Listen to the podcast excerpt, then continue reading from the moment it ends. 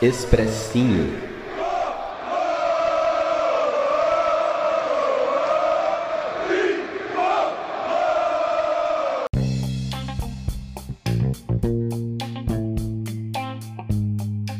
Fala meu povo, espero que todos estejam muito bem. Gustavo Canato por aqui, eu que sou colaborador da Web Rádio São Paulo Digital, né, participo das transmissões, das jornadas como narrador e apresentador. Estou aqui para comentar a pedido do Gil é, em mais um Expressinho, muito bacana participar do Expressinho. E eu vou comentar e dar minha opinião, minha visão sobre São Paulo e Grêmio. Grêmio e São Paulo, jogo válido pela 17ª rodada do Brasileirão, empate em 0 a 0 O São Paulo que mesmo com dois jogos a menos que a maioria dos times aí do Brasileirão conseguiu se manter na quarta colocação. Resultado que não foi tão bom, mas a colocação aí é interessante, é importante São Paulo se manter na parte de cima da tabela, apesar dos jogos a menos. Uh, foi um jogo que começou bem para o São Paulo, né? Trazendo aí uma expectativa grande para o torcedor. O São Paulo teve ali 15, 20 minutos de um futebol interessante, trocas de passe em velocidade, muita mobilidade dos jogadores do São Paulo. O São Paulo que teve mudança no time titular, a entrada do Tietê na vaga do Igor Vinícius, que teve uma contratura e deve voltar só semana que vem. O Tietchan entrou no meio campo e o Daniel, como havia sido especulado nos últimos treinamentos, nas últimas informações, acabou fazendo a lateral direita. E o São Paulo começou explorando bem as costas dos laterais do Grêmio, que são jogadores que atacam muito, mas que vão mal na parte defensiva, no caso o Cortez e Orejuela, principalmente com o Reinaldo pelo lado esquerdo, criando boas situações, boas jogadas. O São Paulo tendo até algum espaço ali na intermediária ofensiva para finalizar, para criar com o Luciano e com o Brenner, mas o Grêmio teve de volta aí a sua zaga titular com Kahneman e Jeromeu, uma das principais duplas de zaga do Brasil nos últimos anos, jogadores muito bons e que deram poucos espaços de modo geral para os atacantes do São Paulo. E o tricolor fez esses 20 minutos com intensidade, com mobilidade, com movimentação, pouquíssimo chute no gol. Acho que o São Paulo deve ter obrigado o Vanderlei a defender uma bola no jogo inteiro. E a mesma coisa valeu para o Volpe. Só que a partir dos 20 minutos, o São Paulo foi diminuindo o ritmo e o Renato entendeu ali a estrutura tática do tricolor e ajustou o Grêmio, e a partir daí o Grêmio foi muito superior, tanto no primeiro tempo quanto no segundo tempo, apesar de no primeiro tempo não ter grandes chances de gols para os dois lados, muito pelo contrário, mas sobraram ali lances duvidosos, né? Lances que geraram muitas dúvidas por parte do Grêmio. Teve o lance do Reinaldo que ele teria feito uma falta no PP, uma falta fora da área que pediram pênalti e começou uh, por aí, né? Inclusive o, o Sandro Meirahit já queria expulsar o Reinaldo, um negócio absurdo.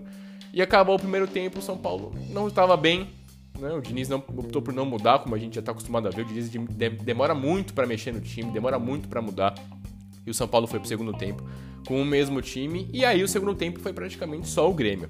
O Grêmio jogou na velocidade, explorando as costas dos jogadores do São Paulo, explorando a deficiência da zaga. O São Paulo foi inoperante ofensivamente, não conseguiu manter a posse, não teve jogada de velocidade.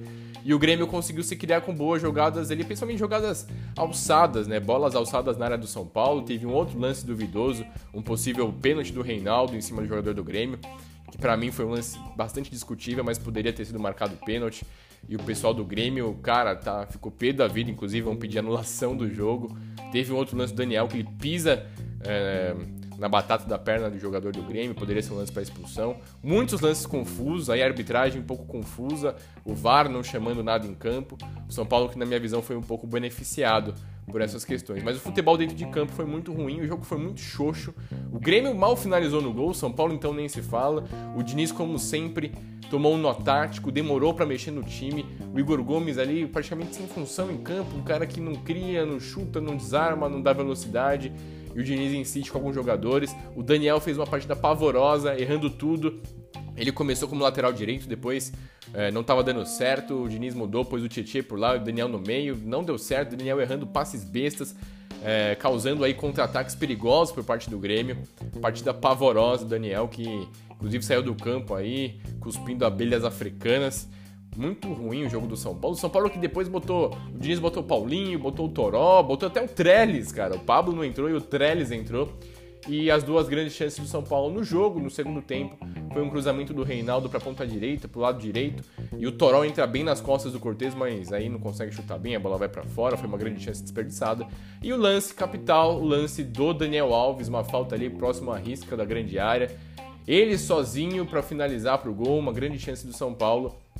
E ele mandou a bola na lua, cara. Mandou a bola na, na lua. Teve até meme pessoal colocando dois gols, um em cima do outro e a bola passando por cima. O Daniel, que muita mídia e pouco futebol nesse momento. São Paulo numa sequência de muitos jogos. E o futebol apresentado é um futebol xoxo, lento E o Diniz cada vez mais vem mostrando que não tem absolutamente condição nenhuma para ser um técnico efetivo do tricolor. É, e tá aí por conta das circunstâncias. É, pandemia, poucas opções, mudança na presidência. Se não fosse por isso, certamente já teria caído. Eu não consigo ver futuro do São Paulo com esse cara. E o Diniz mais uma vez provou que não tem capacidade para enfrentar times bem armados e com bons jogadores e caras bem treinados. Essa é a minha visão sobre o jogo de São Paulo e Grêmio. São Paulo perde uma grande chance de vencer o Grêmio no Morumbi e subir mais na tabela e colar nos líderes, o que não aconteceu, mas a gente se mantém na quarta colocação, o que dá um pouco de ilusão aí pro nosso tricolor, beleza, pessoal? Prazerzaço participar com vocês mais uma vez. Fiquem com Deus e que o nosso tricolor possa vencer o jogo contra o Binacional na terça-feira. Valeu, tamo junto!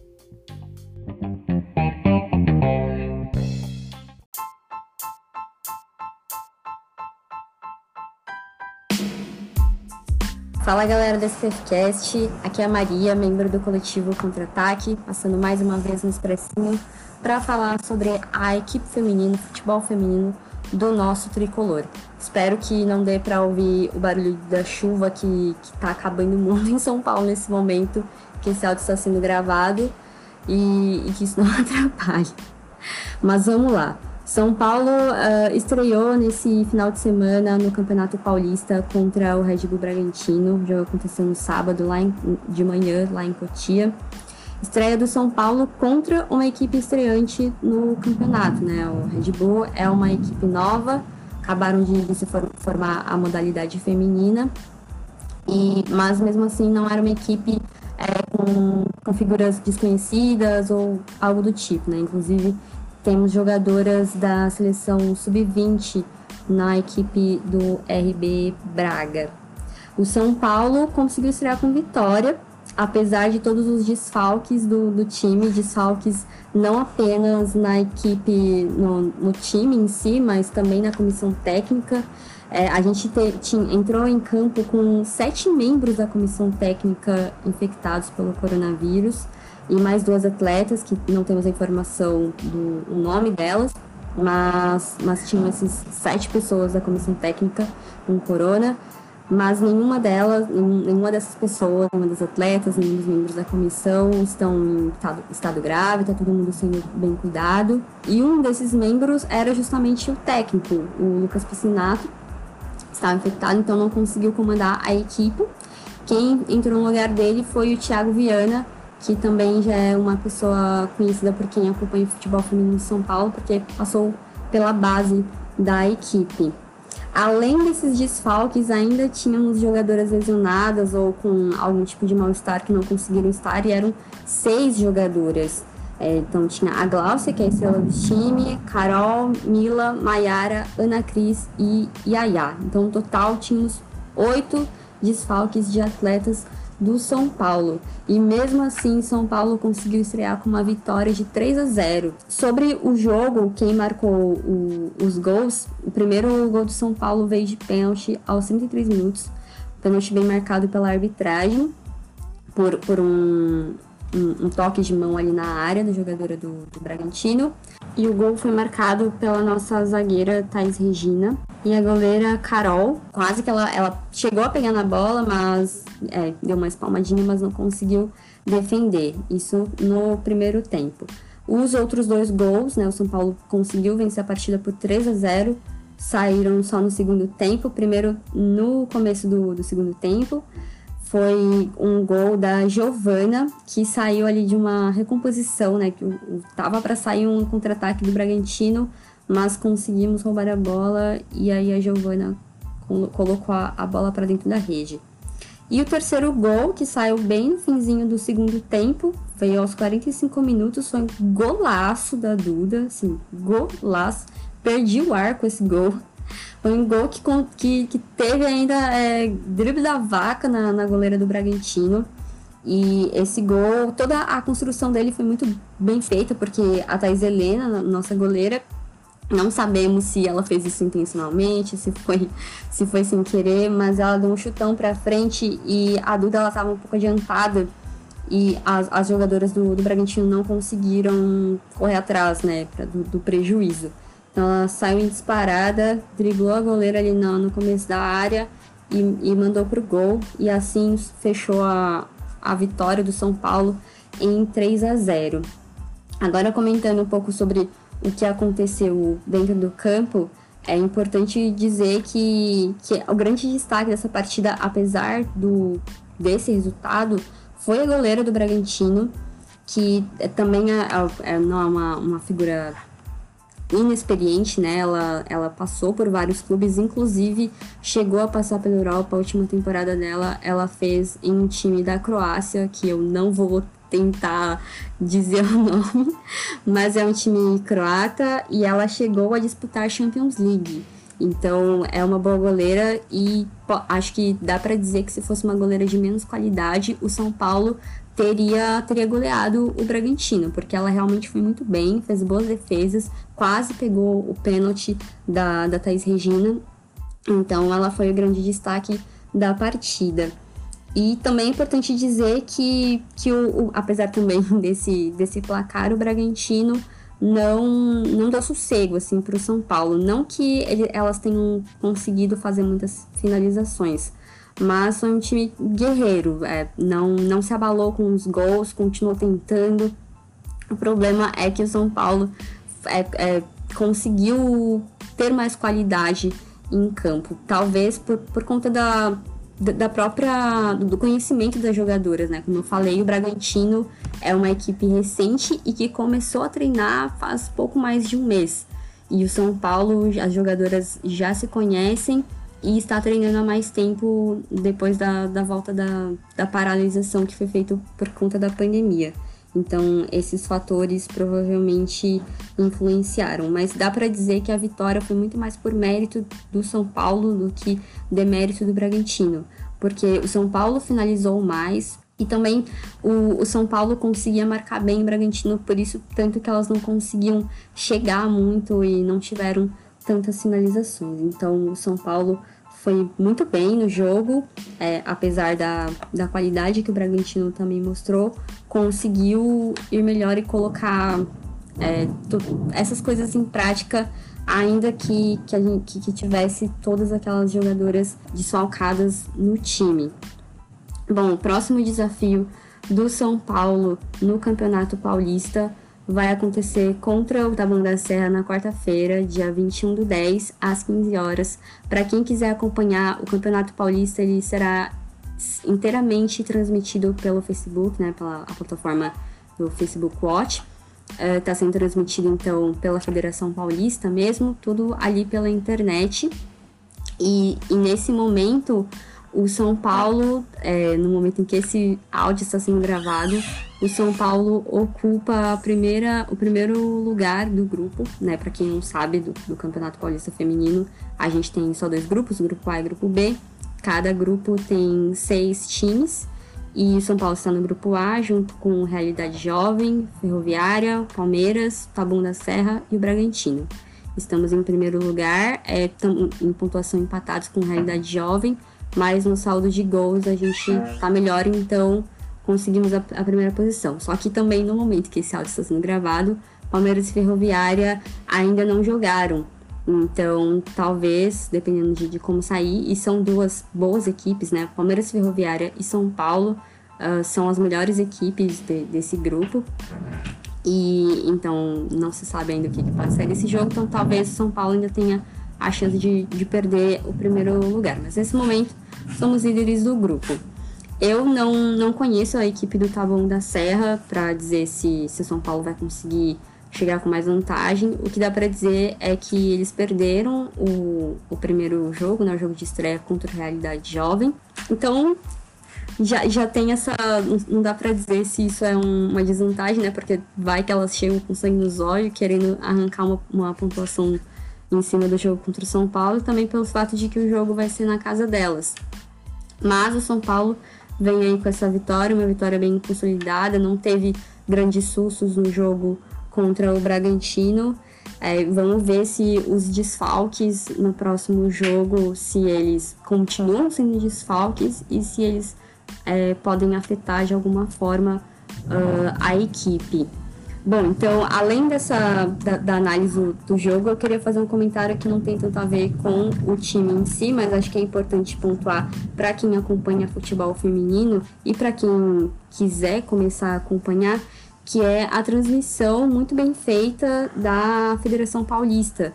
É que eles fizeram esse projeto bem bacana da, da transmissão online e com transmissão 100% feminina, né? Teremos apenas narradoras e acho que é, é, importante colocar também que a, a transmissão ela tem melhor qualidade do que o que a CBF tem feito. Então, aí, comparando as duas, dá para dizer que a, a FPF está indo melhor, porque para quem já assistiu o, os jogos do Brasileirão que estão sendo transmitidos pela CBF TV, uma parte deles é, é transmitida pela Band, mas a maior parte é pela CBF TV, pelo aplicativo MyCujo. E um, alguns vão pro, são transmitidos pelo Twitter também. É, e isso não só sou eu que estou reclamando, isso é toda a bolha de, que acompanha o futebol feminino fala isso desde o começo do campeonato, de que as transmissões não são boas, porque parece que a equipe né, de, dos narradores, comentaristas, não é tão bem preparado, então não sabem os nomes das jogadoras, ou às vezes acontece um gol e a pessoa não grita, ou tipo, grita sem empolgação nenhuma. E, e para mim o que mais me incomoda é o fato de não termos comentários tão. É, comentários ou comentários relevantes durante a partida, porque fica, ou fica aquele silêncio, ou, ou falando coisas que, que enfim, que não, não, são tão, tão importantes a gente saber. Então, é, na transmissão da FPF, a gente teve comentários e uma participação da reportagem importante de falar sobre as características, as qualidades das jogadoras, de falar sobre o retrospecto dos times, de falar sobre passagem por seleção, esse tipo de coisa. Então mostra ali que houve uma preparação melhor. Isso não só no jogo do São Paulo, mas nos outros jogos da, da rodada também. E isso acho que é algo importante de colocar, porque as pessoas, muitas pessoas começaram a acompanhar o futebol feminino esse ano por causa do boom da Copa do Mundo. E é importante que tenha esse tipo de, de comentário, curiosidade, enfim, qualquer transmissão esportiva, mas para o futebol feminino, que é uma, uma modalidade que está em expansão e que as pessoas passaram a se interessar mais, é ainda mais importante para ter esse engajamento com os telespectadores e, nesse caso aí da, da transmissão online, com os internautas. Bom, então é isso, gente. Uh, quero convidar todo mundo aí a continuar acompanhando a equipe feminina do São Paulo e mais uma vez dizendo que a garantia de trazer alegrias é muito maior. Lembrando que o São Paulo, na sua última participação, que foi no ano passado, no Campeonato Paulista, foi vice-campeão, teve a final majestosa, né? Perdeu pro, pro Corinthians, que é a melhor equipe do, de futebol feminino do país, mas chegou na final. Então temos aí chances, São Paulo tem uma boa equipe e vamos continuar torcendo para que, que esse desempenho que a gente teve contra o Bragantino, já com tantos desfalques, já foi bom, imagine quando o time estiver completo. E é isso, vamos São Paulo!